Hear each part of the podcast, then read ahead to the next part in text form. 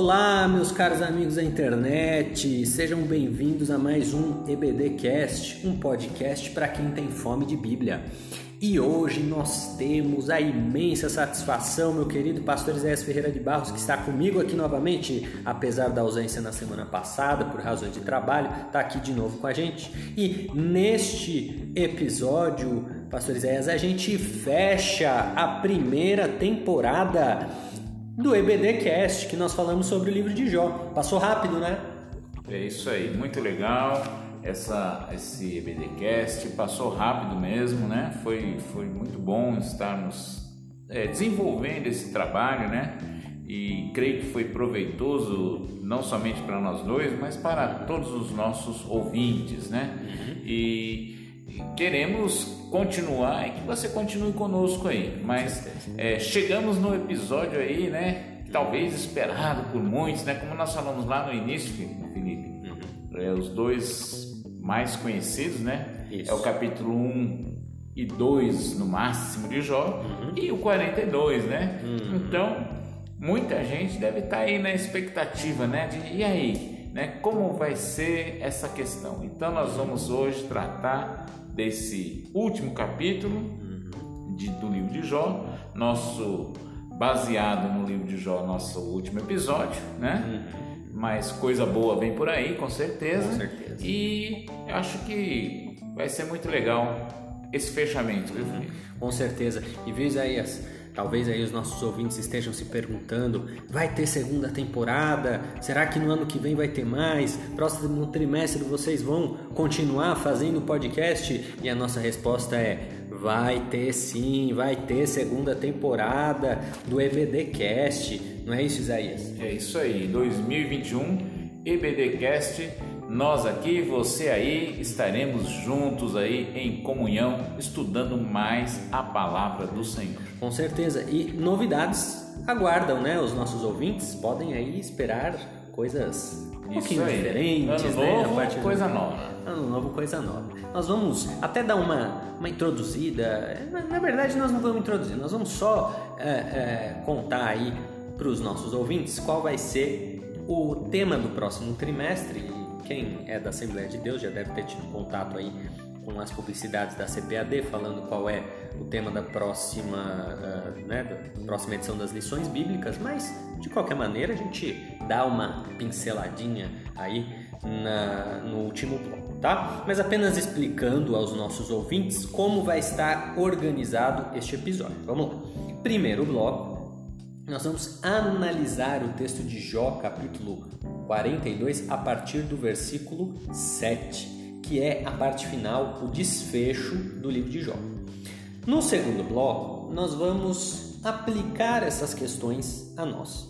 Basicamente, nós vamos tentar responder a seguinte questão: será que a gente pode esperar uma virada na nossa vida também? Deus sempre faz essa virada de cativeiro, como aconteceu com Jó? Como é que a gente pode se portar ou ter esperanças com relação a isso?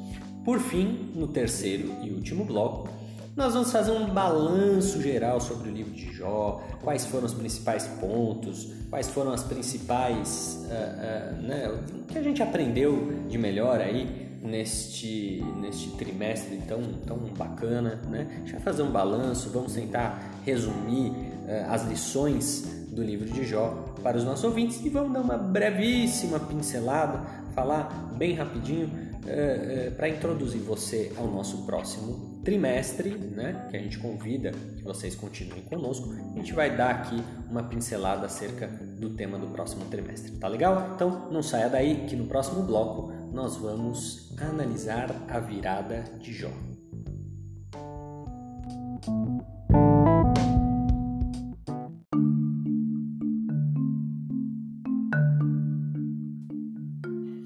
Muito bem, Pastor Isaías, estamos nós aqui para analisarmos o último capítulo do livro de Jó, Jó 42. Os primeiros versículos, até o versículo 6, a gente analisou na aula passada, né, no episódio passado, nós falamos sobre ele, falamos sobre o arrependimento de Jó e etc. E neste episódio a gente vai entrar no versículo 7 em diante, em que nós vamos.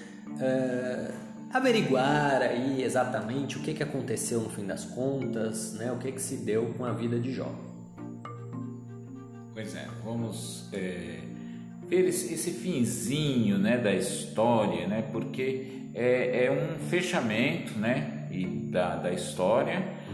Você lembra como tudo começou? Veja bem, lembra lá do primeiro episódio. Tudo começou lá no céu. Tudo começou lá no céu, né? Foi um momento, um lugar ali, como nós analisamos aí, um, um lugar na glória, na, na, no mundo espiritual, em que o Senhor estava lá com seus filhos, né? Os filhos de Deus compareceram diante do Senhor e o Satanás entrou na, na no, no, ambiente e a partir dessa entrada de Satanás e da conversa que Deus teve com o, o inimigo, uhum. é, vai se desenvolver todo o livro, né?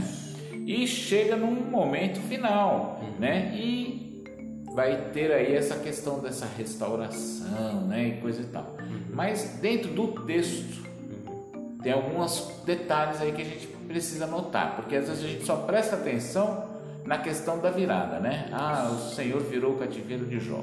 É muito importante isso, né? Mas eu acho que tem alguns detalhezinhos aí que a gente também precisa dar uma analisada a partir desse versículo 7, né? E, e a gente vê alguns pontos, né? Alguns pequenos pontos que é, chamam a atenção nesse último capítulo do livro de Jó.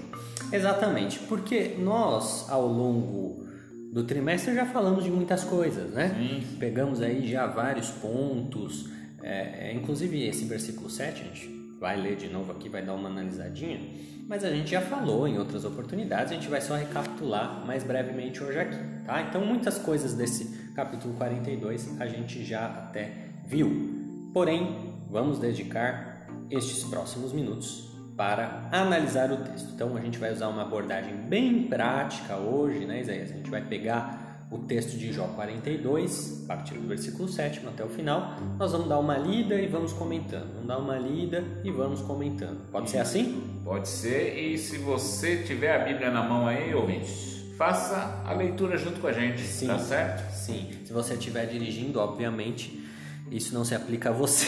É, né? Se você estiver lavando louça também, não vai molhar a sua Bíblia, né? Mas se você estiver parado aí numa boa, é, né? Se tiver condições né, de estar tá aí né, com a sua Bíblia na mão, Isso. ou com a sua Bíblia eletrônica né, no seu Isso. celular. Se você estiver no Spotify, você pode ir para o seu aplicativo da Bíblia, que ele vai continuar reproduzindo, né? Acho que pelas outras plataformas também, também, também né? você, pode... você, pode... abrir o texto bíblico e continuar ouvindo, continuar acompanhando. Ouvindo. É isso aí, tá? Então, abra aí em Jó 42, preferencialmente na tradução revista e corrigida, que é a tradução que a gente prefere. Aliás, em Isaías, precisamos gravar um, um episódio avulso aí sobre traduções, né? É interessante, isso é um assunto muito bom, muito... É eu, eu tive é, um professor de bibliologia, né? Uhum. Que você conhece bem, Felipe. É o pastor João Branco, né? Opa. Pastor João Branco foi meu professor de bibliologia e ele me despertou esse interesse nesse assunto, né? Traduções, versões e coisa e tal. Uhum. Então, é logicamente que eu não chego nem no, no, no, no, dedão do pé do pastor João Branco, né? Mas eu quero dizer que ele despertou isso, né? Esse sentimento, esse desejo de aprender mais acerca desse assunto. E quem sabe a gente com um podcast pode despertar nos nossos ouvintes também o interesse de saber mais um pouco, né? Aquele que já sabe, conhecer mais, aquele que ainda não parou para prestar atenção nessas questões das traduções, né, das versões, né, do que é aí uma, uma paráfrase de um, de um texto bíblico, são pontos muito interessantes. Acho que é legal isso aí que você, essa sua sugestão. E você ouvinte, se acha que é uma boa sugestão, manda aí sua, sua, seu recadinho, né? Sim. Falando assim, eu gostaria também, né? Quando for, eu quero participar, eu quero ouvir, né? Uhum. E a gente vai estar tá aí se programando para fazer esse trabalho aí. Com certeza.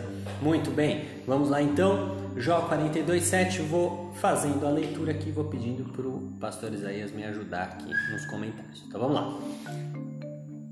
Sucedeu que, acabando o Senhor de falar a Jó aquelas palavras, o Senhor disse a Elifaz o temanita: A minha ira se acendeu contra ti, e contra os teus dois amigos, porque não falastes de mim o que era reto, como o meu servo Jó.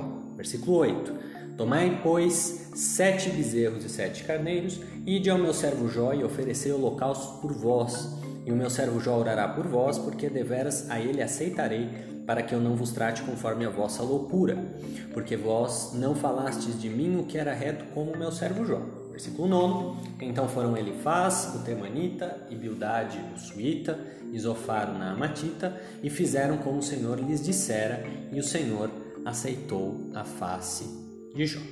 Esse é um trecho, né, Isaías, que a gente uh, já comentou, acho que em dois ou, duas ou três oportunidades já acerca disso, uh, mas uh, tem algumas coisas interessantes para a gente observar aqui, né?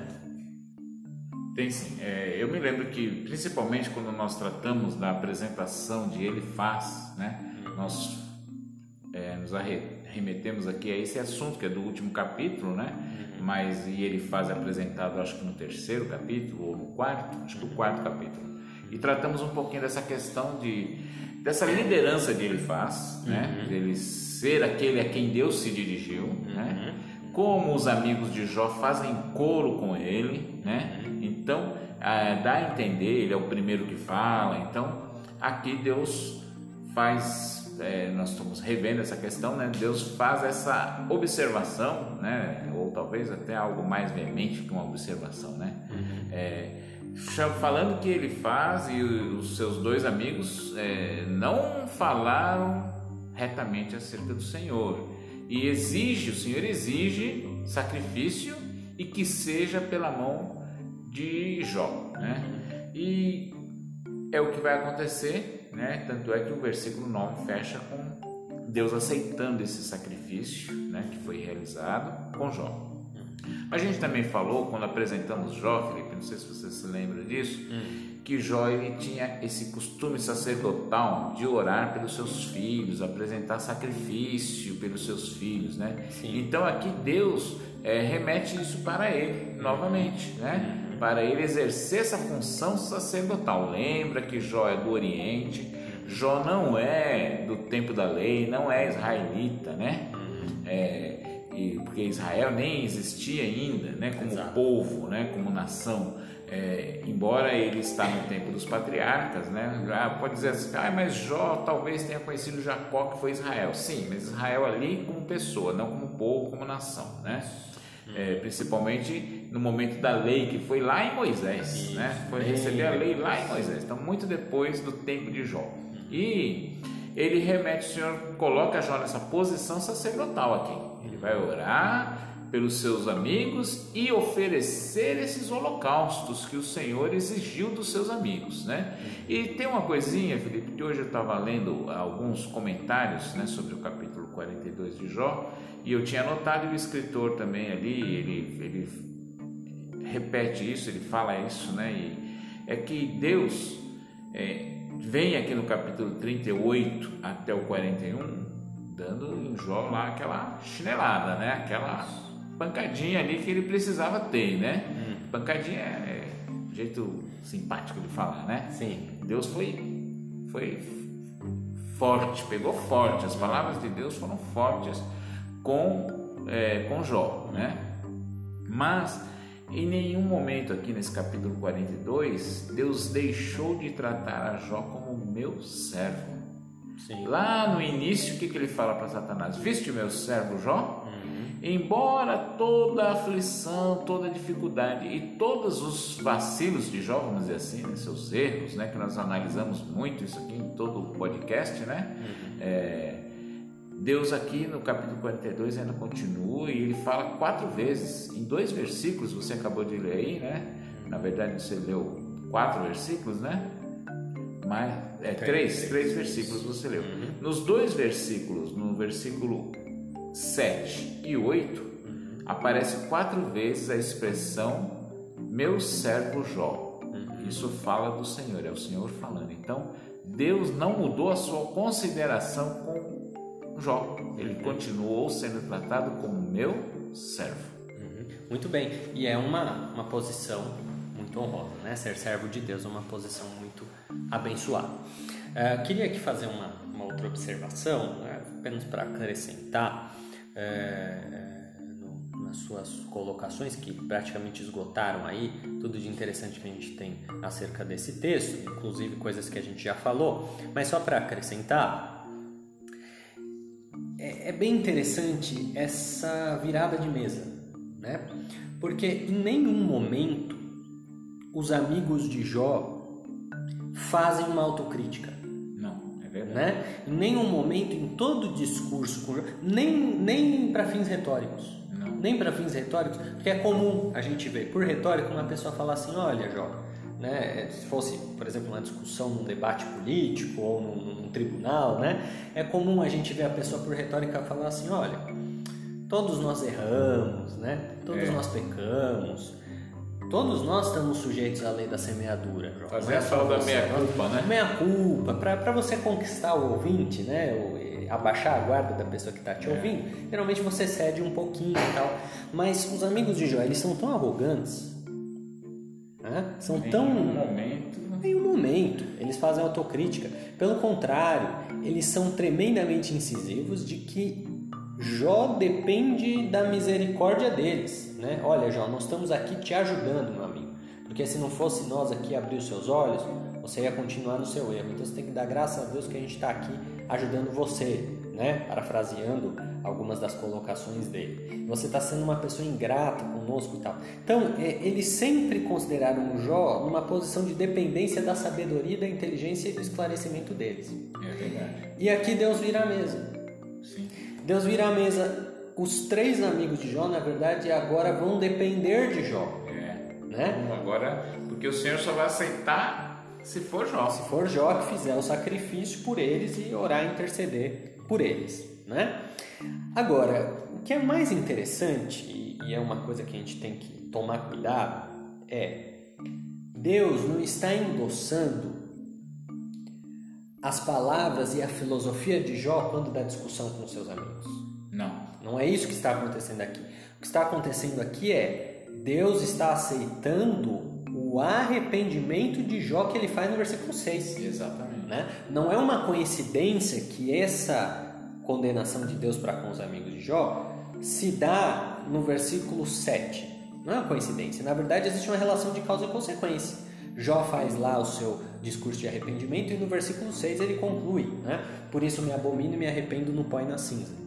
Deus ouve este arrependimento, né? este, esse pronunciamento de arrependimento, atende, e aí a Bíblia diz: sucedeu que acabando o Senhor de falar a Jó aquelas palavras, ou seja, terminado esse discurso, né? em que ao final Jó reconhece a sua, a sua culpa, né? o seu erro, a sua arrogância, aí o Senhor se vira para ele e faz. Por quê? Porque Jó se arrependeu da sua arrogância, mas os três amigos de Jó mantiveram-se no seu pedestal. né? De certa forma, momento- dá para você imaginar essa, até essa visão aí, né? Do- do- dos três, talvez um batendo no ombro do outro, né? Tá vendo? Nós falamos, a gente É, falou. pois é, exatamente. Nenhum deles, a Bíblia não indica que nenhum deles se colocou em posição de arrependimento. Né? Pelo contrário, eles foram arrogantes, tão arrogantes quanto foi Jó, mas Jó reconheceu a sua arrogância né?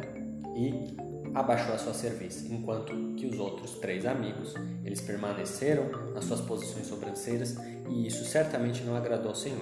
Eu estava lendo essa semana um texto de 1 Timóteo, em que, em que Paulo dá um conselho lá a Timóteo, e aí ele diz assim: para que não se ensoberbeça, caindo no pecado do diabo.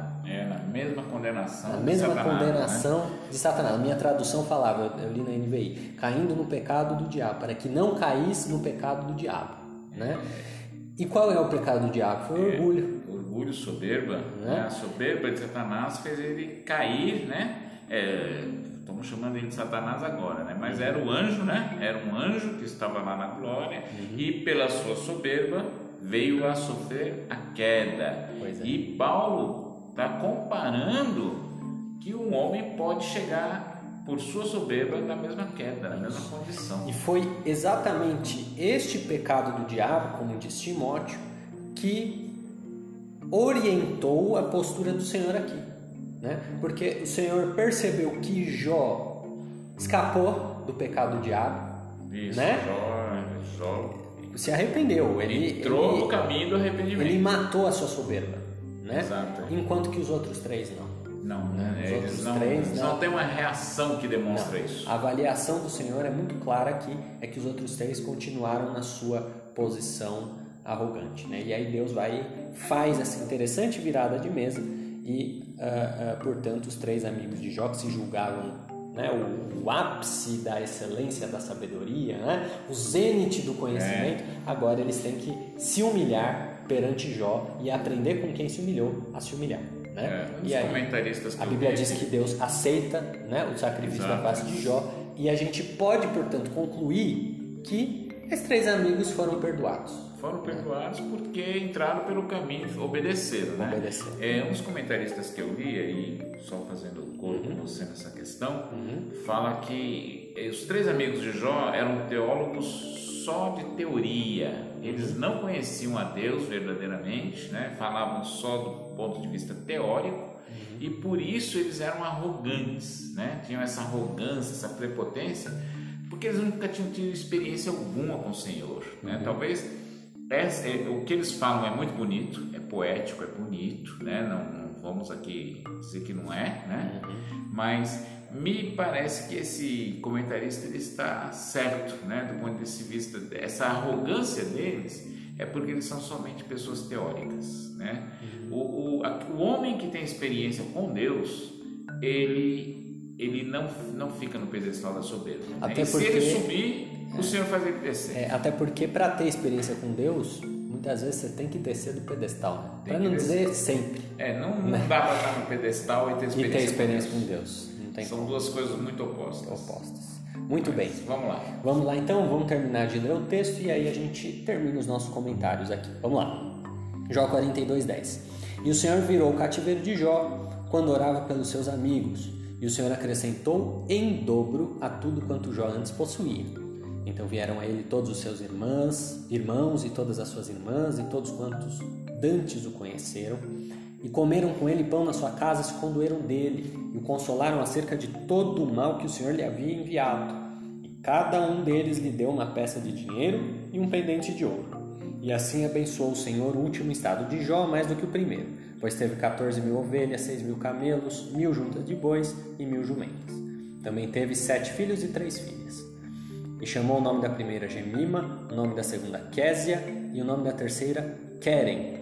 Né? Keren que aliás três nomes comuns até hoje em dia, Gemima menos, né? mas a gente encontra aí principalmente algumas senhoras é, chamadas Gemima, nos Estados Unidos é um, é um nome até bastante comum. É, e Keren a gente vê bastante. Né? Veja que as três filhas que Deus deu a Jó depois tem mais status do que, do que as primeiras lá, os Pois é. primeiros, né? Que a gente nem o nome sabe. O nome das primeiras e dos filhos nenhum, né? Pois é. é. 15. E em toda a terra não se acharam mulheres tão formosas como as filhas de Jó, e seu pai lhes deu herança entre seus irmãos. Depois disso viveu Jó 140 anos, e viu a seus filhos e aos filhos de seus filhos até a quarta geração. Então morreu Jó, velho e farto de dias. Isaías, eu quero te fazer algumas perguntas aqui, para ouvir os seus sempre perspicazes comentários, mas eu quero fazer uma pergunta antes aí para até orientar a sua, seu monólogo. Eh, onde é que estavam os irmãos e as irmãs de Jó na, no vale? Por que, que eles só estão aparecendo agora? Muito distante, né? Porque não é fácil é, você ter é, aquilo que, que hoje muito se fala né, na palavra empatia, né? De estar ali junto, se colocar no lugar. É, a situação, a gente tem que, uma das coisas que a gente tem que pensar, a situação de Jó ali na, na- no Oriente, né? Ele ficou com um homem condenado, né? Um homem que Deus pesou a mão, e coisa e tal. E as pessoas não querem estar perto de gente assim, né? É, não, se Deus condenou esse camarada aí, quem sou eu para ir lá ajudar ele, né? Quem sou eu para me, me apresentar, né? E eu acho que esse povo simplesmente se retirou, né? É, é, hoje em dia se usa muito esse ditado, né? E eu acho até que é com base na vida do filho pródigo, né? Quando você tem dinheiro, você tem amigos, né? Hum. Quando você ficar sem dinheiro, acabaram seus amigos, né? Jó ficou sem dinheiro, sem propriedade, sem filho, perdeu tudo, né? Hum. E esse povo, se em algum momento é, lamentou né, a situação de Jó, mas foi só lá no, no, no, na casa deles, né? Oh, você viu o que está acontecendo lá com o nosso amigo, nosso irmão, nosso primo, nosso parente, né? O Jó, né? Está passando por isso, aí é capaz de, né? Com essa filosofia aí dos três, né? Ah, mas é, deve ser alguma coisa que Deus está tá, tá, tá, tá pesando a mão nele, é melhor a gente não chegar perto. Talvez seja por aí, Felipe, né? Uhum. Esse sumiço aí dessa gente, né? Que apareceu bastante gente aí, né? Pois é, irmãos, irmãs, né? Cadê, cadê o cunhado, né? No, no, vale, só vem para pedir dinheiro. Só, né? só, só, é, e já tinha muito, né? Pois é, agora que Deus abençoou, né? Vieram até, trouxeram presentes e tal. Pois é, é, é interessante realmente essa, essa questão aí. Alguns comentários. Primeiro, como essa questão do, do dobro ela, ela é presente até do ponto de vista de justiça natural. No livro de Êxodo, eu acho que é 28. Se não for 28, é por ali. Quando Deus já está passando ali as primeiras leis é, do código, né? Do código hebraico. Existe um, uma lei lá que diz o seguinte: que se uma pessoa roubar a outra e o juiz encontrar o bem roubado na posse dela, ele tem que devolver em dobro para a vítima. É. Né? Tá lá no livro de Êxodo.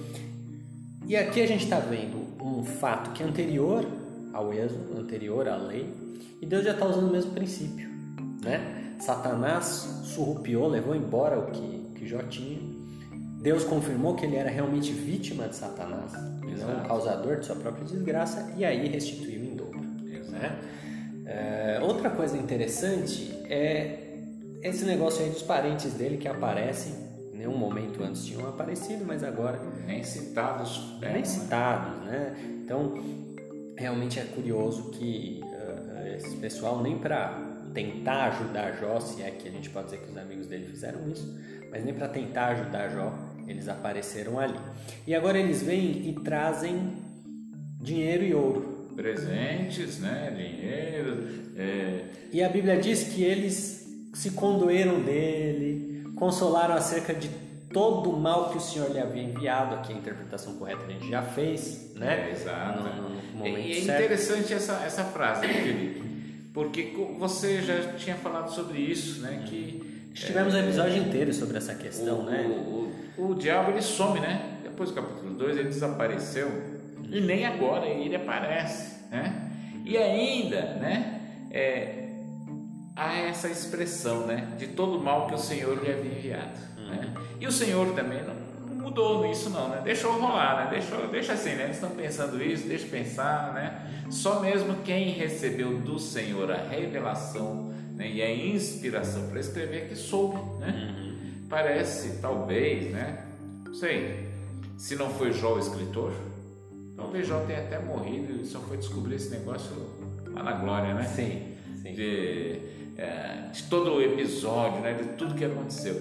Porque o diabo desapareceu, nunca, a gente já colocou isso aqui muito claro aqui, ninguém nunca, nem os amigos de Jó, nem Jó, é, remete isso a Satanás, os acontecimentos, né? É, que é aquilo que falamos aqui, né? Às vezes o crente hoje aqui está acontecendo uma coisa que ele fala, será que é o diabo que está né? Tá jogando uma seta, né? Contra mim? Mas aí aqui no último capítulo nos últimos versículos, quase, estamos chegando nos últimos, né? Ainda essa afirmação, né, acerca de todo o mal que o Senhor lhe havia enviado, né? Tipo assim, os próprios parentes vêm com esse pensamento, sim, né? Sim. Os próprios parentes vêm com esse pensamento, mas é, é vai aí, Felipe. Então, e aí a gente começa a ter dúvidas. Eu vejo comentaristas que, que, que levantam essa dúvida se essas pessoas estavam bem intencionadas ou não. Alguns falam, ah, foi Deus que endureceu o coração delas. Outras falam, não, essas pessoas elas estavam mal intencionadas mesmo, quiseram aqui só bajular ele porque agora viram que Deus estava abençoando ele de novo e tal. Não tem como dizer, né? A única coisa que a gente pode ver aqui, tem convicção, é que esse povo desapareceu no meio da, da dor de Jó.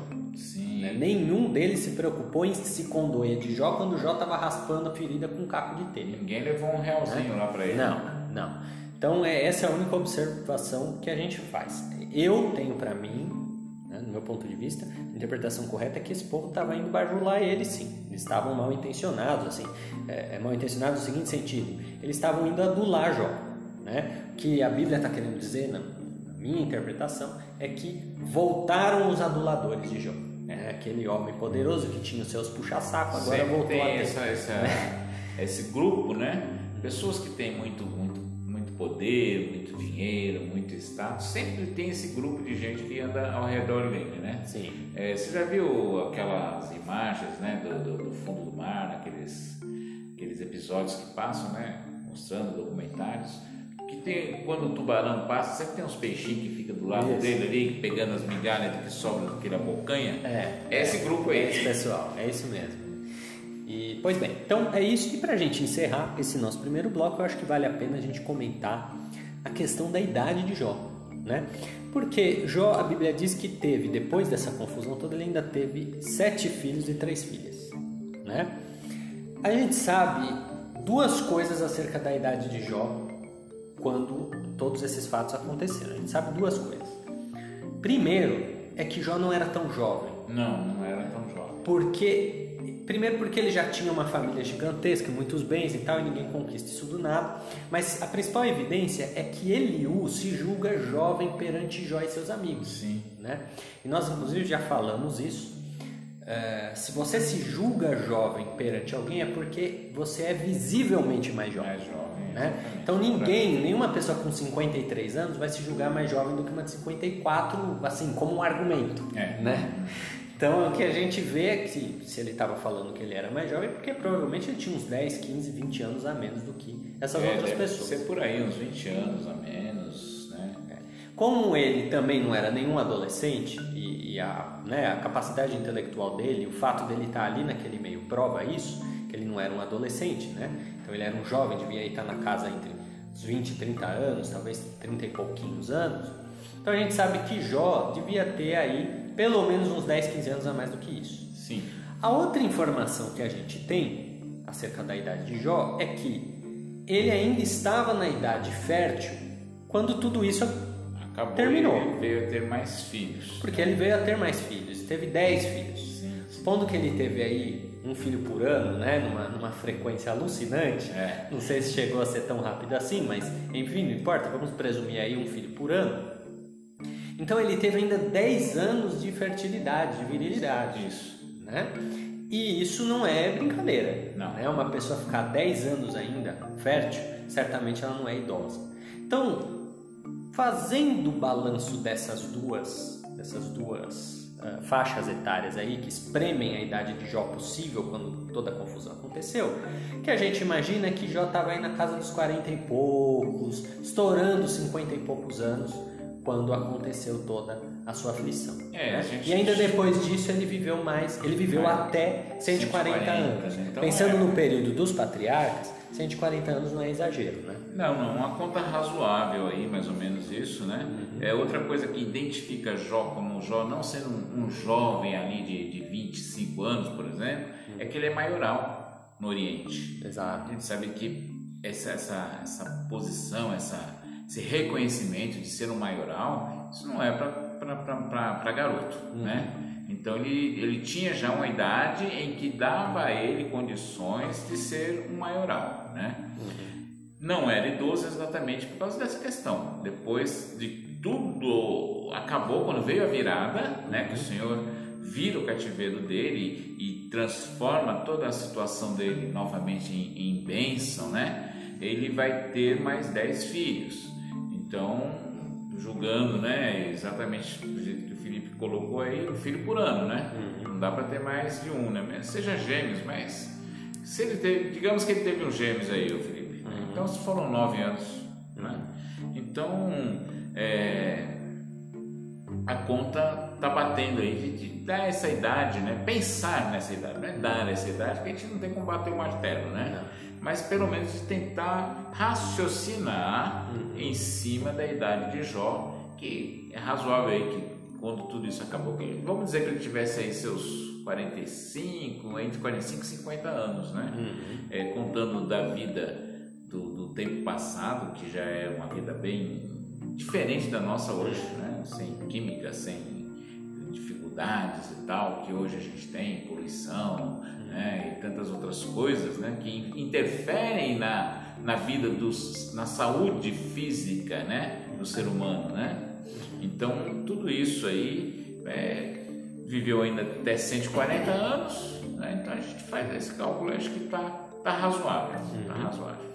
Tá certo, então com isso, meus amigos, nós fechamos o livro de Jó, né? Terminamos o capítulo 42, uma frase aí poética, é o antigo felizes para sempre, né? Pois é. é o, morreu Jó velho e farto, farto de dias, né? Ou seja, satisfeito com com a sua vida, né? E os com... filhos dos seus filhos até a quarta geração. Quarta geração, coisa rara, neto, né? É coisa rara. Pois é. Então, uh, realmente uh, é interessante aí a forma como termina de uma maneira bem positiva o livro de Jó. Mas agora nós vamos encerrar esse bloco e no próximo bloco nós vamos falar sobre a virada. Será que nós também conseguimos viver viradas tais como Jó viveu? Podemos esperar isso? Vamos ver daqui a pouco.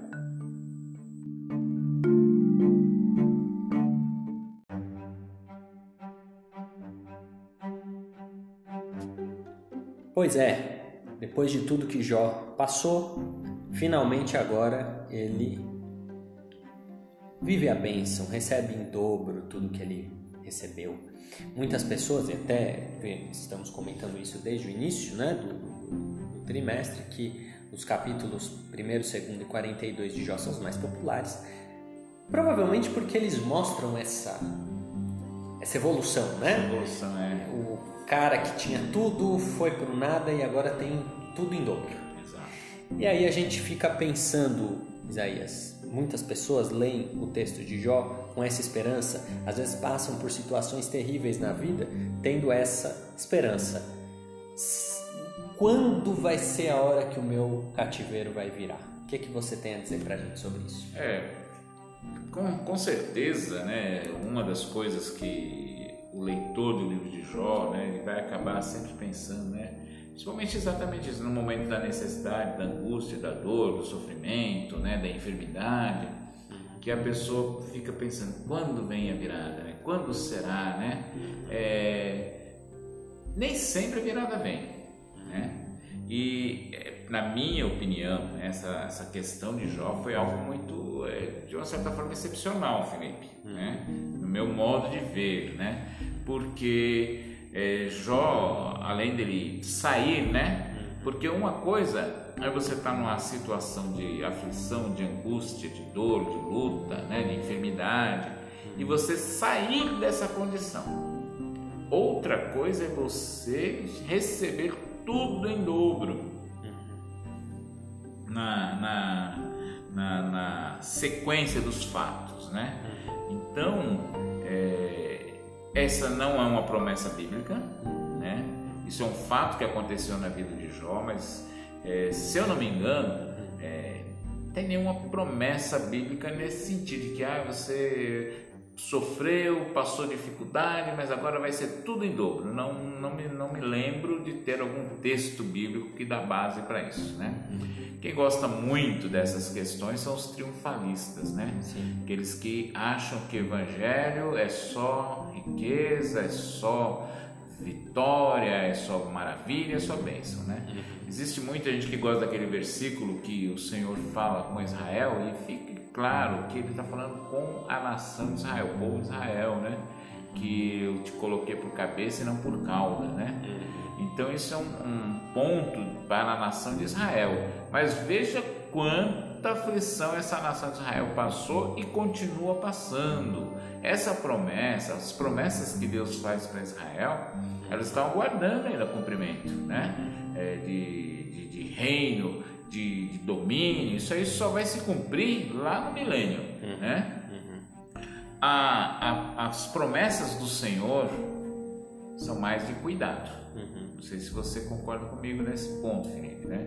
Então, eu não vou dizer que ah, é impossível Deus virar da forma como virou para Jó. Lógico que não é impossível, porque para Deus não é impossível. Uhum. Né? E ele já mostrou que ele faz quando ele quer, como ele quer, como fez com a vida de Jó. Sim. Mas é raro. Uhum. É raro esse tipo de coisa, né? Não estou falando que você não espere socorro, não. Socorro sim, cuidado sim, vitória sim. Uhum. Tudo em dobro, 7 mil, 14 mil, mil, né? tinha 500, agora tem mil. É, na minha concepção, Felipe, é mais raro. Agora não sei o que você pensa aí, né? Bem, é, vamos lá. Essa é uma questão realmente complicada, porque talvez, né, Isaías, principal função da, da religião, estou falando de Cristo, não da religião, né? A principal função da religião seja trazer esperança às pessoas. Sim. Né? Me parece que a principal função da religião é fazer com que as pessoas se sintam uh, uh, abraçadas por um vislumbre de futuro que é diferente do que elas têm hoje. Né? E muitas pessoas acabam procurando a igreja, procurando uh, cristianismo atrás disso. De um socorro, né? E de uma esperança de que elas podem, por meio da fé e por meio de muitas vezes dízimos e ofertas, Sim. sair da condição, vamos ser sinceros, de pobreza, né? Ou de escassez de recurso material que elas vivem hoje. Ou talvez não de escassez, mas sim é, de um recurso material que ela gostaria de ter mais, né? Então é incomum você ver aí nas igrejas neopentecostais o culto dos empresários, o culto dos endividados, o culto dos desesperados. Não que isso seja errado em si. E as campanhas não. também, né? Campanhas, né? De sete dias para a virada. Então, é, não que isso seja errado, de maneira alguma. Não acho que seja errado você convidar empresários para se entregar a Cristo, confiar em Cristo convidar pessoas que estão endividadas para buscar a solução em Cristo, de maneira nenhuma. Não acho que isso está errado e eu não acho também que Deus uh, não faz, né? Que Deus não está nem aí para a sua situação material. Eu acho que esse é um extremo que a gente tem que tomar cuidado para não entrar também, porque a palavra de Deus está repleta de promessas de bênçãos uh, e muitas coisas, por mais que não sejam tão claras, tem muitos textos que que deixam assim, é, tem, você tem que forçar muito a interpretação para não aceitar que aquilo se aplica a nós nessa vida, né? Aí a questão é, nós vamos cair mais uma vez em um assunto que nós discutimos alguns algumas semanas atrás. Até que ponto nós podemos opor isso a Deus? Aí é que está o problema. Né? O problema não está em você confiar que Deus pode fazer, que Deus vai fazer, que Deus tem poder para fazer você ser restaurado da sua posição em que você está hoje. A questão não é essa. A questão é até que ponto eu posso opor isso a Deus. Eu posso pegar isso e jogar Deus contra a parede e exigir dele, né, algo que ultrapasse o seu próprio intuito soberano né? Olha que interessante, é, é, um, é um raciocínio interessante. O tempo inteiro nós discutimos no livro de Jó a lei da semeadura. Sim. Né? Os amigos de Jó tendo certeza de que ele estava naquela situação porque ele aprontou alguma, que todo mundo que apronta apanha, todo mundo que faz o bem recebe o bem. E aí Jó, com muita ênfase, diz que isso não é verdade porque ele não, é, não tem nenhum tipo de pecado escondido e que se ele está sofrendo de alguma, né, por alguma razão é por sadismo de Deus. Né? Já isso. falamos isso diversas vezes. Vem Deus, dá a chicotada em Jó, né? dá aquele sermão em Jó, mostra a sua soberania, mostra que os seus intentos são inescrutáveis, que a gente não tem como adivinhar os motivos e as finalidades da ação de Deus, Jó compreende isso, aceita a repreensão e se arrepende. Sim. Mas o texto não para aí, olha só que interessante. A parte final do livro de Jó, ela é um gol para a lei da semeadura. É verdade. Ela é um gol para a lei da semeadura, porque Deus realmente, ao fim e ao cabo, recompensa Jó pela sua fidelidade. Né? Já falamos aqui muitas vezes, aliás é um clichê deste episódio, né? É. Já falamos isso, já falamos aquilo, porque realmente sobrou pouca coisa para discutir né? É, é, no livro de Jó. Mas nós já falamos aqui diversas vezes que o pecado de Jó não foi apostasia. Em nenhum momento não. Jó apostatou. Né? O pecado de Jó foi arrogância, foi orgulho. Mas ele não apostatou, ele seguiu sendo um servo fiel, crente em Deus, crente no poder de Deus. E Deus recompensa isso e, sobretudo, a humildade dele e faz valer na vida dele a lei da semeadura. Né? Olha, Jó, como você foi humilde, como você se arrependeu perante mim, eu vou te devolver em dobro. Agora, a questão é: até que ponto o crente deve cometer o erro, ou o crente pode, ou melhor, não pode cometer o erro de entrar no círculo vicioso de novo? De olhar para a história de Jó e falar assim: Senhor, eu não estou sendo abençoada porque o Senhor está sendo sádico comigo, porque eu estou fazendo tudo direitinho, igual fez Jó, já terminei o meu cativeiro e agora estou esperando aqui eu receber em dobro tudo que eu perdi ou tudo que eu não tinha. Então, até que ponto o, crente não tem que tomar cuidado para que o livro de Jó não se torne um, motivo para ele cair no mesmo erro de Jó? Né? É assim que eu vejo. Nós temos que ter, é, é, queridos ouvintes, a convicção de que a lei da semeadura ela é indiciária. Já falamos várias vezes, né, para repetir o clichê do episódio, já falamos várias vezes isso. A lei da semeadura ela é indiciária. O que isso significa?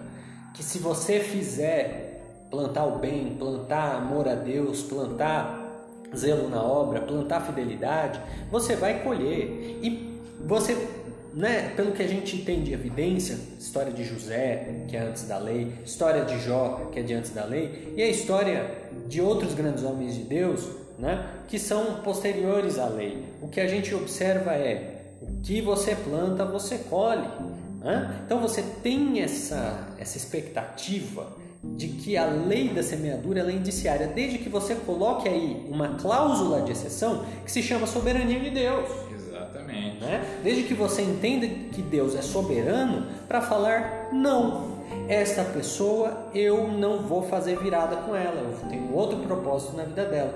Fulano de tal fez, né, foi bem ali no, no, no vale, mas eu vou recolher, porque eu quero recolher fulano, eu quero ele aqui junto ao meu seio. E as finalidades de Deus são imperscrutáveis. Nós não temos como mergulhar na mente de Deus e tirar dali uma intenção, saber o porquê. Às vezes a gente consegue, mas na maioria das vezes a gente não consegue. Né? Então o erro do ser humano é esse: é esperar a virada querendo impor isso a Deus. Sim, é como se fosse uma regra que Deus tem que seguir. Então, né? então é nesse ponto que eu falo que você não pode ficar com essa expectativa.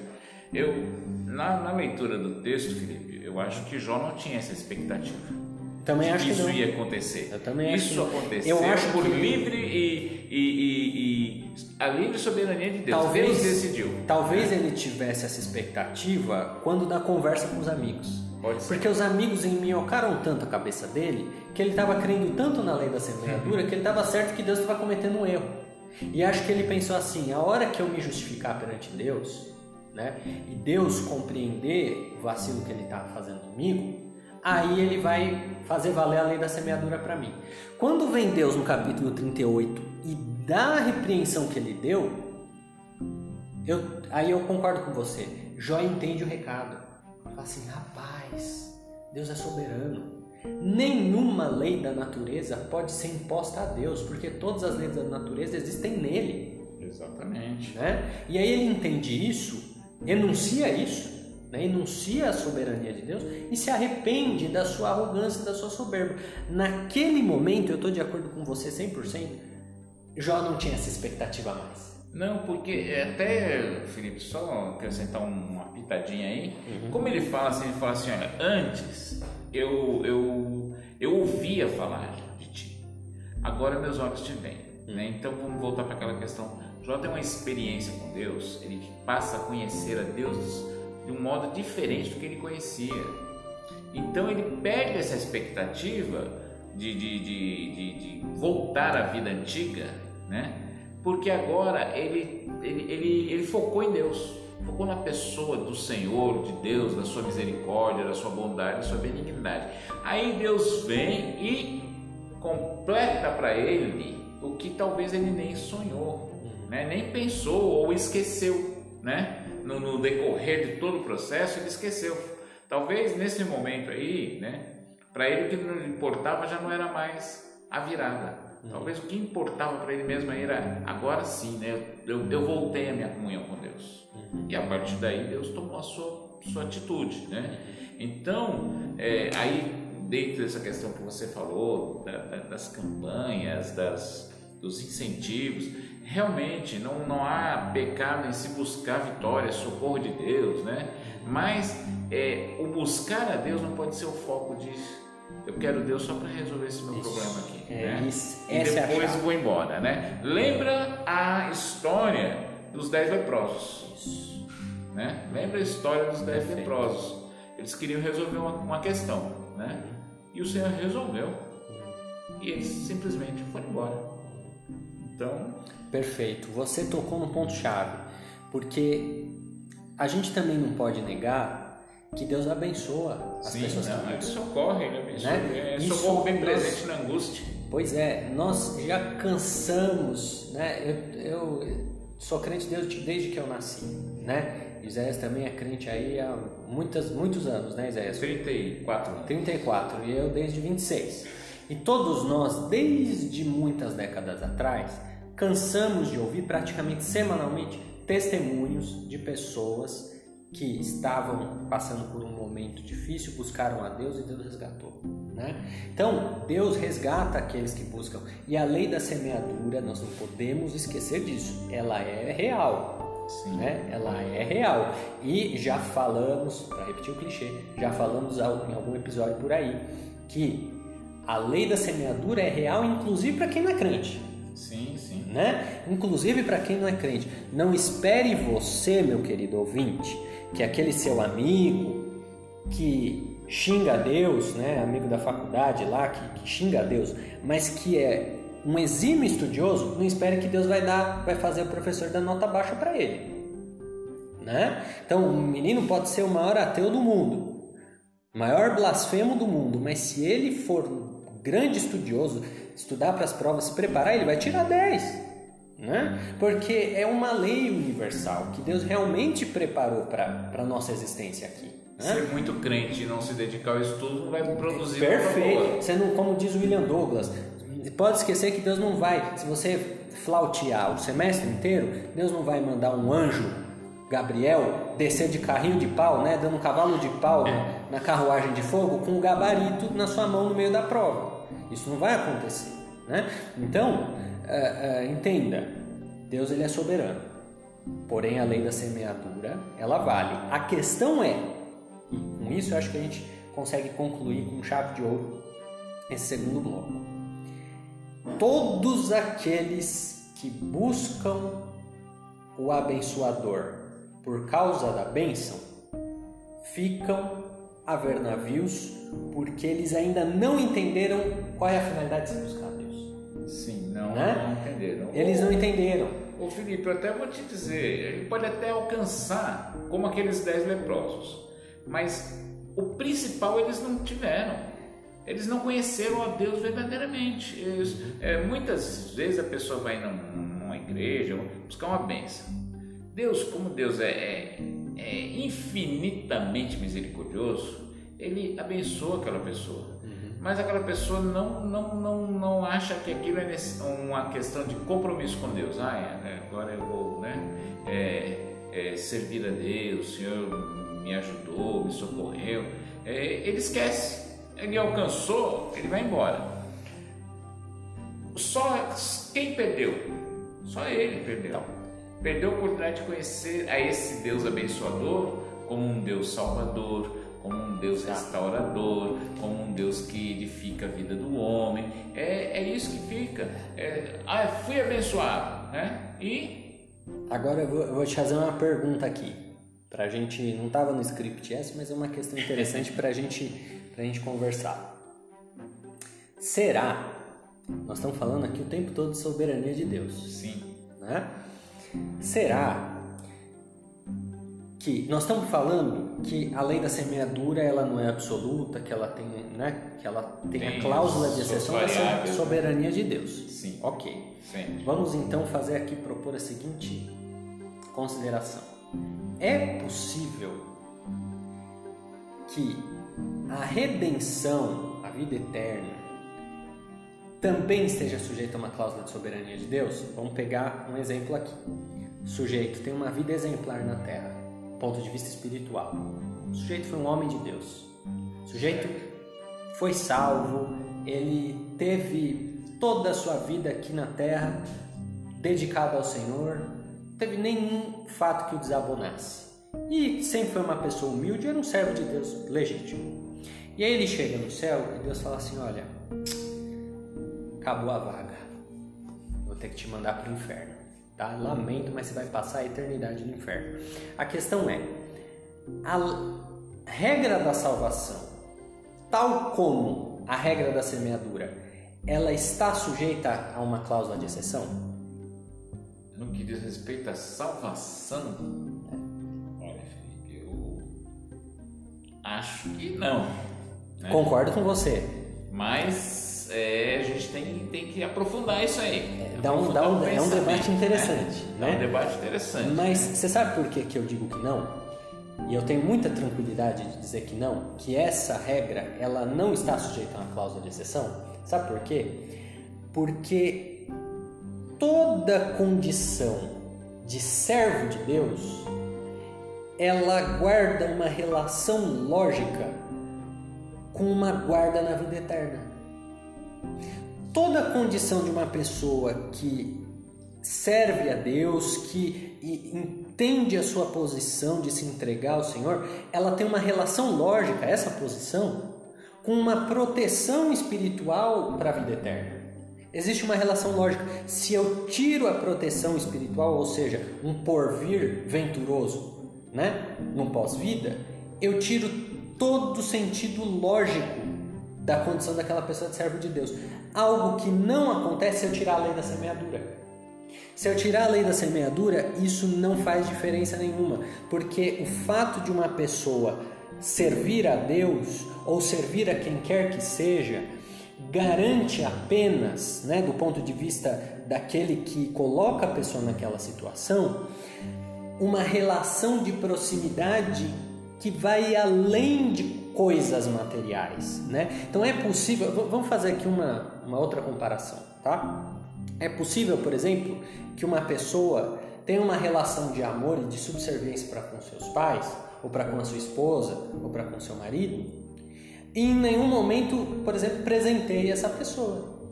É possível, seja porque essa pessoa não tem condições, seja porque simplesmente essa não é uma manifestação de amor aceita naquela cultura, ou que aquela família se comunique dessa forma, presenteando. Conheço várias famílias que não se presenteiam, por exemplo, no Natal, no aniversário, e nunca deixaram de, de ter uma relação de união. Né? Por quê? Porque não é ali um hábito, né? embora seja algo muito presente na cultura ocidental, né? a gente presentear uns aos outros, isso não é universal na, na realidade humana. A gente vê culturas em que é, presentear não é algo comum. Né? Obviamente sempre existiu o ato de presentear, mas nem sempre foi é, algo assim presente de maneira universal. No entanto, é impossível que essa pessoa continue na relação de filiação para com seus pais ou de, né, de fidelidade matrimonial para com a sua esposa e a outra parte não exerce a contrapartida de oferecer guarida também. Faria perder o sentido dessa relação.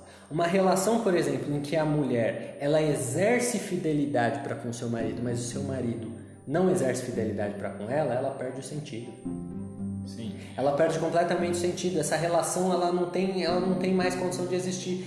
Tanto que é, é, é, é um caso muito é, é, complicado e que se discute muito no cristianismo, assunto para outra escola dominical, até a questão da separação e do divórcio nessas hipóteses. Né? A lei permite, a lei civil ela é muito clara. Né? A infidelidade conjugal ela quebra a razão de ser da, da, da, né, do, do, matrimônio. Então, da mesma forma, se o ser humano fosse fiel para com Deus, mas Deus não fosse fiel para com ele, Sim. essa relação não faria sentido. De maneira que nós temos que analisar onde está a manifestação de fidelidade do Senhor. E a fidelidade do Senhor, a palavra de Deus diz, nisto se revela em que ele deu o seu próprio filho né? Para que morresse por todo aquele é, que nele creio salvar. Então a salvação e a guarda pela eternidade é o vínculo de fidelidade do Senhor para com os homens, o único. A lei da semeadura não é um vínculo de fidelidade. A lei da semeadura é uma lei universal. Nós já falamos aqui que se aplica ao ímpio também. Sim. Né? É como a lei da gravidade. Se Deus suspender a lei da gravidade, isso não vai mudar a relação de fidelidade dele para com o homem. A relação de fidelidade dele para com o homem é: estarei contigo desde por todos os dias, desde a, até a consumação dos séculos. Essa é a relação de fidelidade. E nos colocar em um lugar onde a sua presença não está, seria uma quebra de fidelidade, algo que Deus, por sua própria natureza, não comete. Sim, é só é, um detalhe do, do, ponto de vista no que diz respeito à salvação, né? Que o, o exemplo pego aí né, dessa questão dessa, dessa fidelidade, né? Uhum. É, é só quando o homem se baseia na sua, no seu comportamento religioso, né, vamos dizer assim, né, no seu comportamento correto, digno, decente, né, uhum. é, ele, isso não, não, não é a garantia da sua salvação. A garantia da sua salvação é a fé no sacrifício de Cristo, né? É essa essa fé que o Senhor nos concede, né? Para que creiamos no sacrifício de seu Filho, que morreu por nós. É o que está lá em Romanos, né, capítulo 10, né? A saber, se com a tua boca confessares ao Senhor Jesus e creres né, de todo o coração, será salvo, né? Está baseado no crer no sacrifício de Cristo por nós, né? É, e seguir é, a, o que o Espírito Santo vai nos guiar através da palavra de Deus. Né? Aí, vem, aí vem o processo, que é o processo da santificação, da regeneração, né? é outra coisa. Mas ao crer para a salvação, né? a salvação acontece de forma instantânea. Né? É, é, quando você falou, por exemplo, assim, que esse cidadão ele faz tudo de correto e coisa e tal, e ele chega no céu e descobre, ah, não tem vaga, né? É, aí eu vou pensar do ponto de vista que o camarada firmou a sua salvação no seu comportamento religioso, né?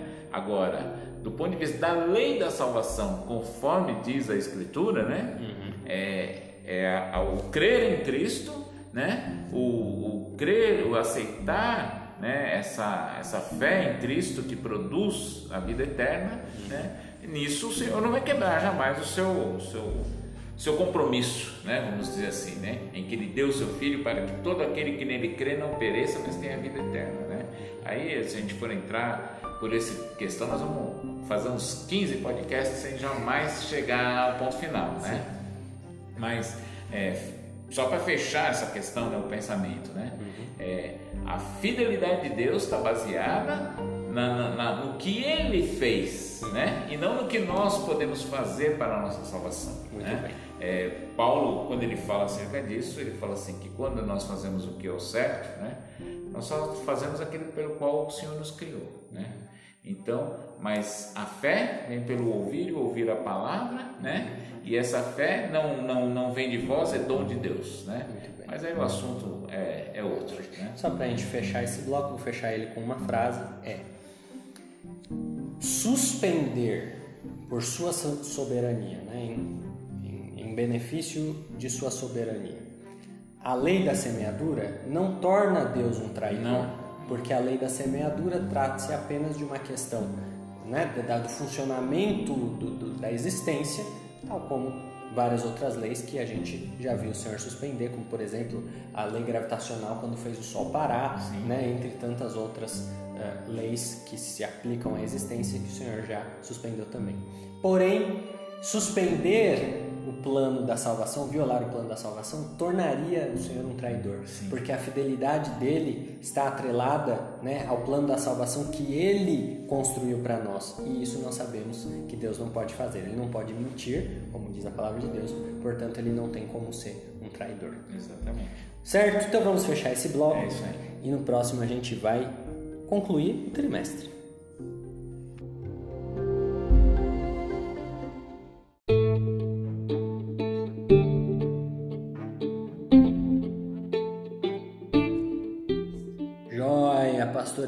Fechamos então o capítulo 42. Com o fechamento do capítulo 42, nós fechamos o trimestre. E é sempre uma boa oportunidade, nas aulas presenciais, isso é uma, uma tradição, né? É, o último dia de aula do trimestre é o dia em que nós fazemos um balanço de tudo que nós aprendemos, né? A gente faz uma análise, faz um, uma retrospectiva e a gente é, é, consegue aí uh, uh, tirar um, um, ensinamento geral do que a lição nos preparou, né? Do que o trimestre nos preparou. Com certeza o livro de Jó ele é muito rico mas eu queria que você fizesse aí os seus comentários. Quais são as suas palavras finais sobre o livro de Jó? Que que, como você poderia resumir? Se os nossos ouvintes tivessem que, que terminar essa temporada com alguma, né, com algum ensinamento especial na sua cabeça, quando na sua cabeça, qual seria? O que é que você me diz? Olha, Felipe, o livro de Jó é um livro grande, extenso, tem 42 capítulos. Nós tratamos aqui desses capítulos um a um, né? É, os assuntos. Mas eu penso assim que no livro de Jó, se eu fosse fazer um resumo assim, se eu falasse assim, olha, qual que mais marcou no, nessa questão? Ainda vou ficar com o, o que é que nós talvez falamos muito aqui, né? Soberania de Deus acabamos de tratar aí nessa questão. Soberania. O que o livro de Jó me deixa muito claro, essa soberania que o Senhor tem sobre tudo. Né? Ele, ele é soberano sobre a, as manifestações da natureza, como ele fala, né? sobre a sua criação. Né?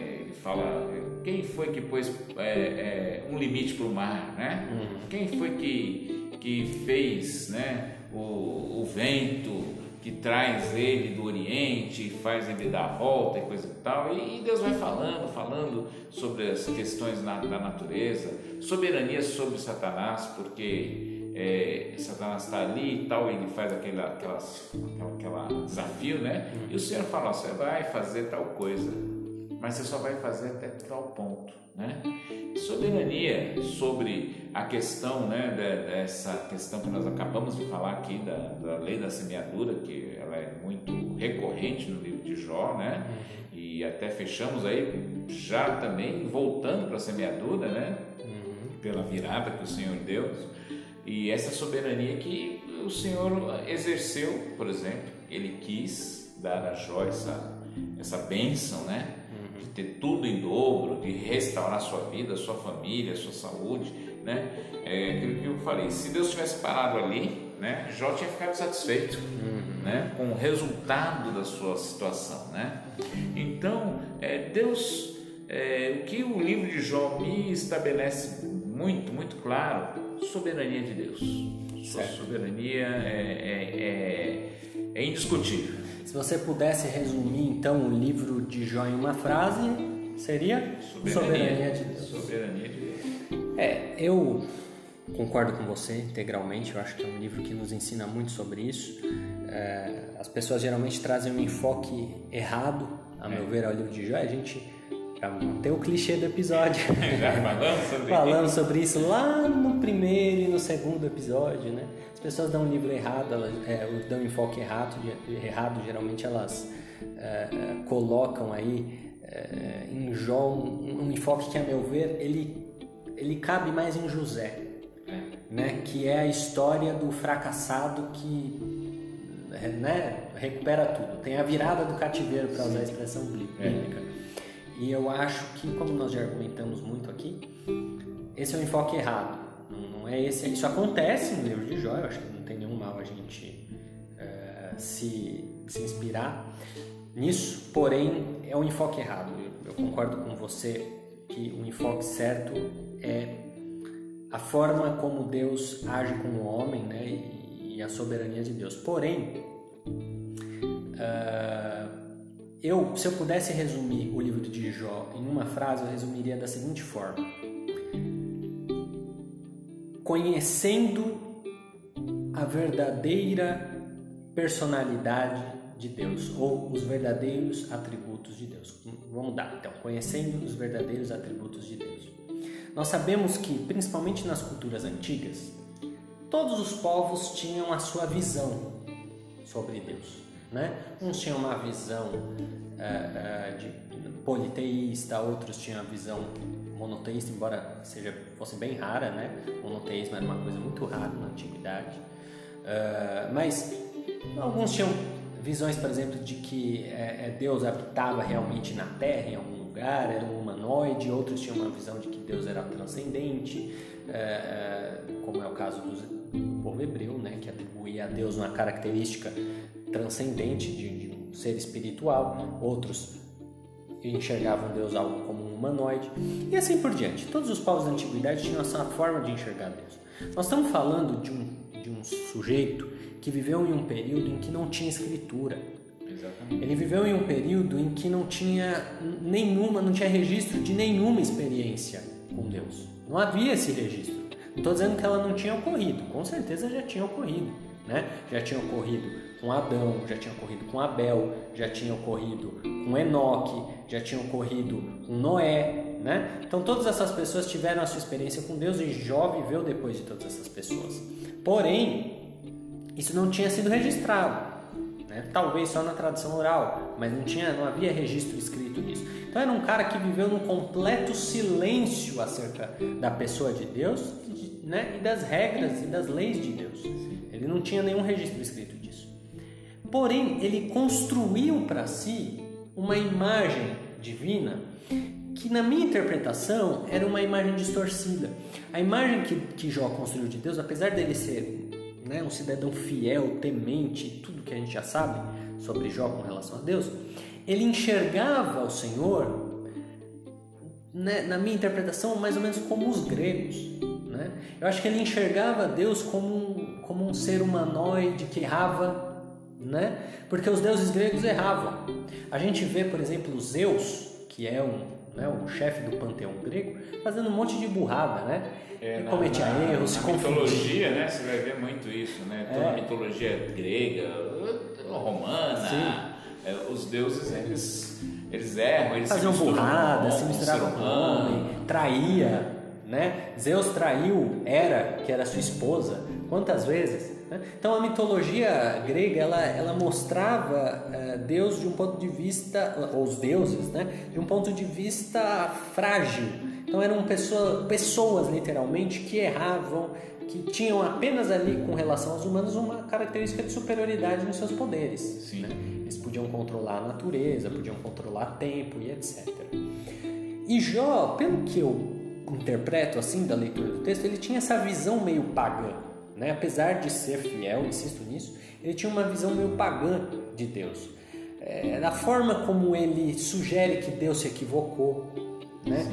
Então, é, é, tal como, por exemplo, nós com os nossos chefes, né? por mais que a gente ame os nossos chefes, pode ser que em algum momento a gente ache, poxa, meu chefe é tão bom, gosto tanto dele, mas aí ele vacilou comigo.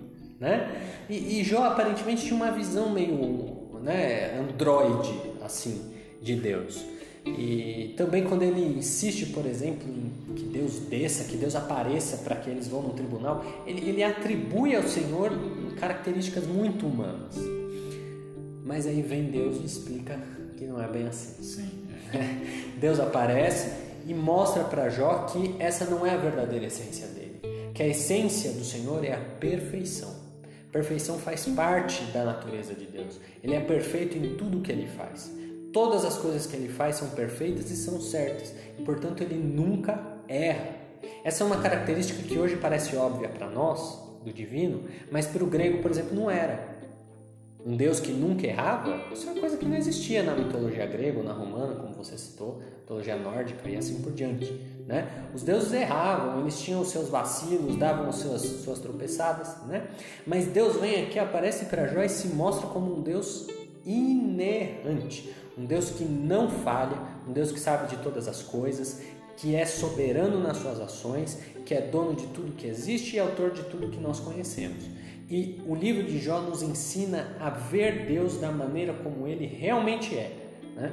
Não um ser falho e tampouco um ser amarrado a leis, como um gênio da lâmpada. É, né? Pode se mover fora daquele Isso. preceito. São três desejos e o que você pedir eu tenho que fazer, eu estou amarrado a isso, né? Então, eh, muitas pessoas tratam Deus como um gênio da lâmpada. E o livro de Jó nos mostra que isso não é verdade. A verdadeira essência de Deus é um Deus transcendente, perfeito e soberano. Exatamente. E mais uma coisa né, do livro de Jó, do ponto de vista que você está falando das questões, que um Deus que se importa com o homem.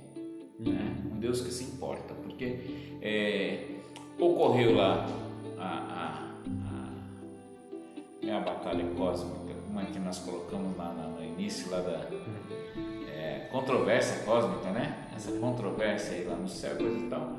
Mas Deus não deixou de acompanhar a Jó, né? Mesmo que você não enxergue Deus ali, Ele está acompanhando, porque tanto é que Ele vem no fim, Ele vai intervir e vai, vai se manifestar, né? Com, e, e a fala de Deus é com base em tudo que já que, que discorreu até o capítulo 38, né? Então Deus está acompanhando tudo aquilo ali, né? Todos aqueles fatos, todos os ocorridos e tanto que Deus não não abandona Jó, mas se importa com Jó, que Deus trata com Jó do ponto de vista da sua conhecimento dele, da, da realidade de Deus para ele, né? E depois transforma a vida dele, né?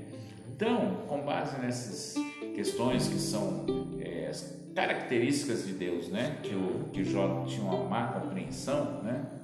Não que você ouvinte tenha essa má compreensão, né?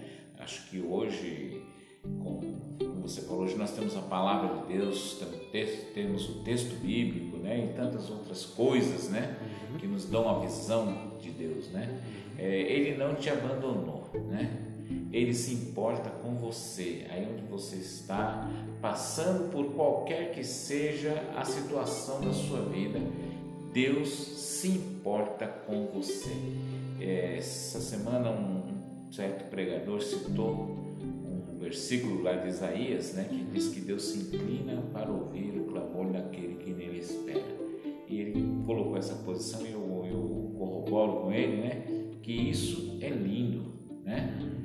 Porque se você for pensar, logicamente hoje isso não tem mais influência nas nossas vidas, né?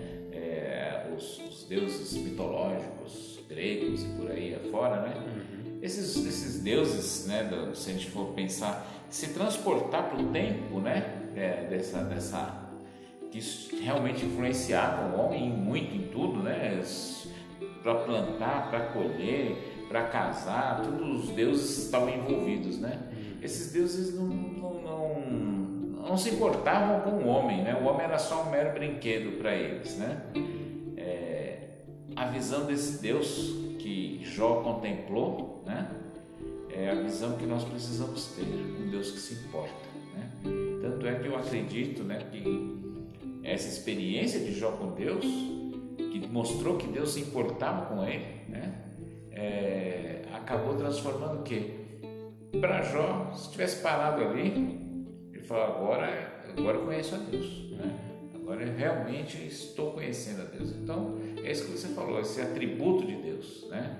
Dessa, da, da, dele estar é, com todo o seu poder, com toda a sua soberania, com toda a sua glória, com toda a sua majestade, ele se importa com comigo, com você, com cada um de nós, né?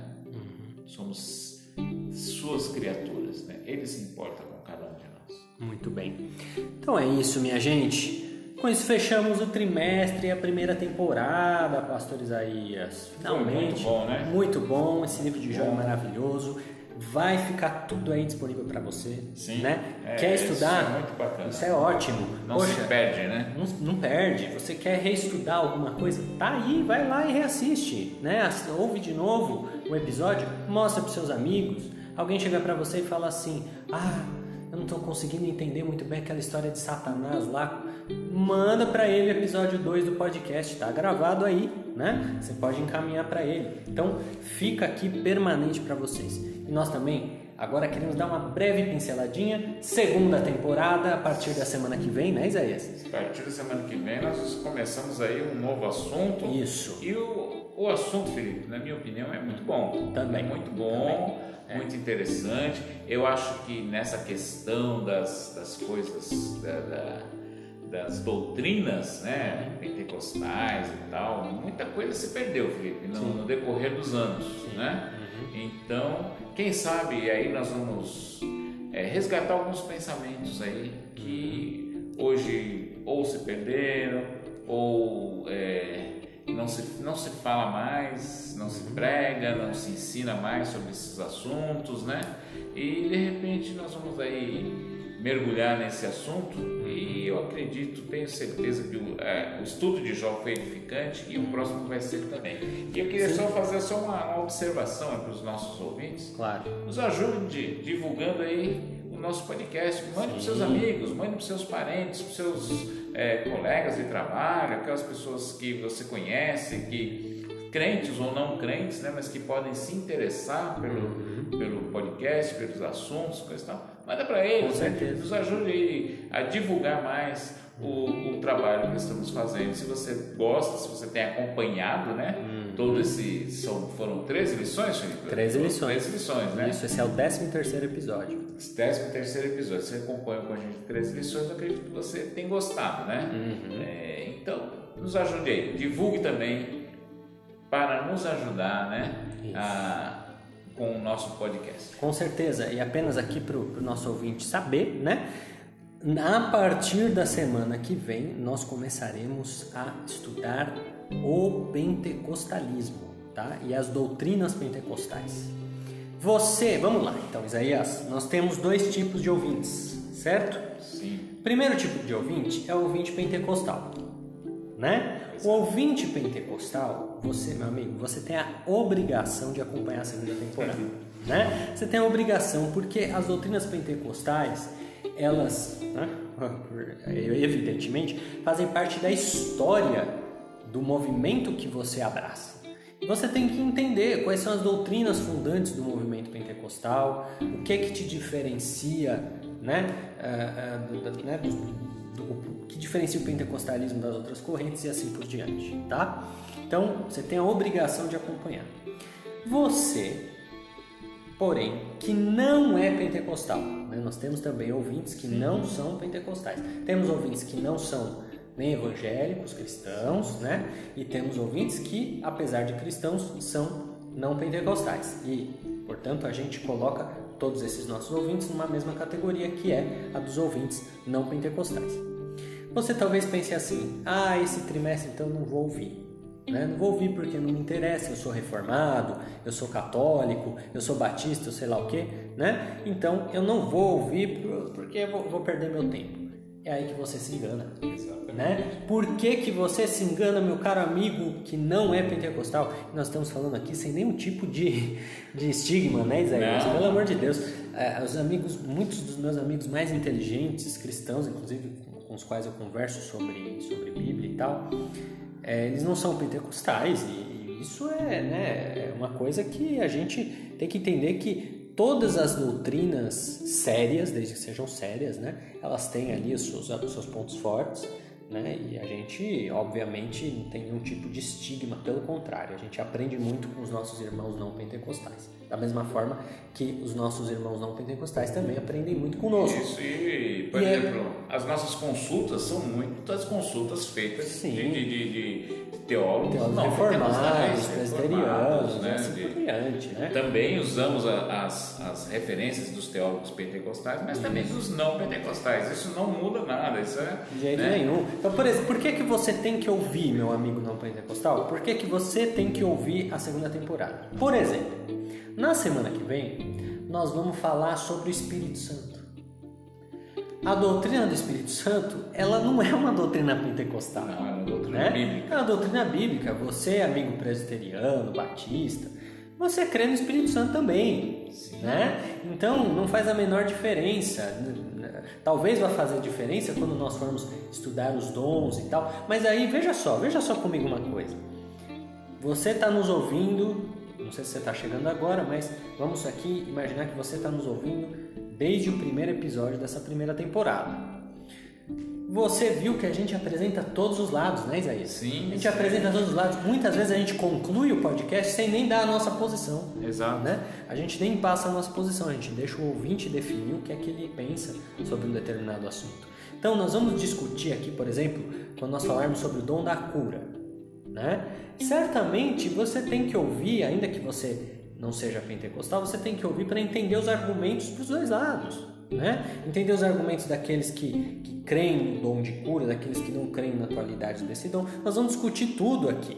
Né? Exatamente. Então você tem que estar presente sim. Ouça a gente, comente, né? Se você discordar, manda, Manda mensagem, sua manda mensagem. o WhatsApp. A gente adora receber o WhatsApp de vocês, falando: olha, gostei disso, gostei daquilo, não gostei disso, não gostei daquilo, discordo aqui, discordo ali. Então é uma oportunidade que você tem para conversar com a gente sobre esses assuntos. E, e, Felipe, assim, do ponto de vista da, da doutrina pentecostal, os pentecostais, né, é, precisam aprender mais. Isso. Não, o Todos pentecostal nós. não tem desculpa, Todos né. Isaías? Precisa Pentecostal não tem desculpa, você tem que ouvir essa segunda temporada. Porque, assim, é, conheço muitos crentes pentecostais, mas que entram por caminhos que não tem nada a ver com Pentecostes. Pois é, e né? muitas vezes o pentecostal acaba pegando a fama de ignorante, Sim. de burro, É. né? justamente porque não lê, não tem um conhecimento mais aprofundado das doutrinas, né? não E vai o- atrás é, dos, E com base nisso, o nosso amigo não pentecostal, nosso ouvinte não pentecostal, amigo, amiga, né? Irmão, irmã em Cristo, né? Que não é pentecostal, às vezes tem uma visão distorcida da, da- do movimento pentecostal, né? Porque teve aí talvez algum, alguma experiência, conheceu algum crente pentecostal que na verdade não representa a, a, a igreja ou a doutrina pentecostal de verdade, né? Tem, infelizmente, a gente sabe, Felipe, tem muita gente que se diz pentecostal, mas tá quase um feiticeiro, né? Então, talvez você tenha uma visão distorcida dessas questões, dessas doutrinas. Talvez você tenha questionamentos, né, sobre o que realmente é esse movimento. Será que é de Deus? Será que é bíblico? Então acompanhe. Vem aprender gente, o que é o né? pentecostalismo de verdade. Né? Porque nós somos pentecostais, né? Mas nós queremos, antes de ser pentecostais, ser bíblicos. Exatamente. né? Então, nós vamos analisar aqui o texto do ponto de vista bíblico. Então, seria muito legal que você continuasse com a gente. Muito bem. Então é isso, minha gente. Um feliz Natal para todos vocês. Que vocês possam aí conviver em família esse período tão importante, né? Tão gostoso. Eu gosto muito do Natal, Isaías. É, o Natal é uma, uma data muito, Maravilha, muito né? gostosa, A muito fica boa, em né? família, ganha presente, dá presente, Aí, come família, bastante. comunhão, come bastante, dá risada. Cuidado com a né? pandemia. Esse né? ano nós estamos um pouco, vamos dizer, prejudicados pela pandemia, né? Não vá Mas- se aglomerar, É, né? Pelo amor de. Deus, não vai fazer aí reunião de 30, 40 pessoas. Pelo amor de Deus, tá? Fique aí na sua casa, bonitinho, com seu pai, sua mãe, seus irmãos, seus filhos, né? Fique aí só vocês aí de casa que já vai ser uma baita de uma festa, vocês vão ter bastante comunhão, eu tenho certeza disso. Então, É fica os nossos votos, né? Sim, um Feliz Natal. Feliz Natal. E na semana do Ano Novo, segunda que vem, a gente volta, né? Antes do Ano Novo, na próxima segunda-feira, a gente volta para começar a falar sobre pentecostalismo, segunda temporada do BDcast, Espírito Santo, tema da aula que vem. Contamos com a sua audiência. Com um certeza. abraço para todos. Um abraço, não saia daí que a gente tem uns recadinhos finais antes de concluir.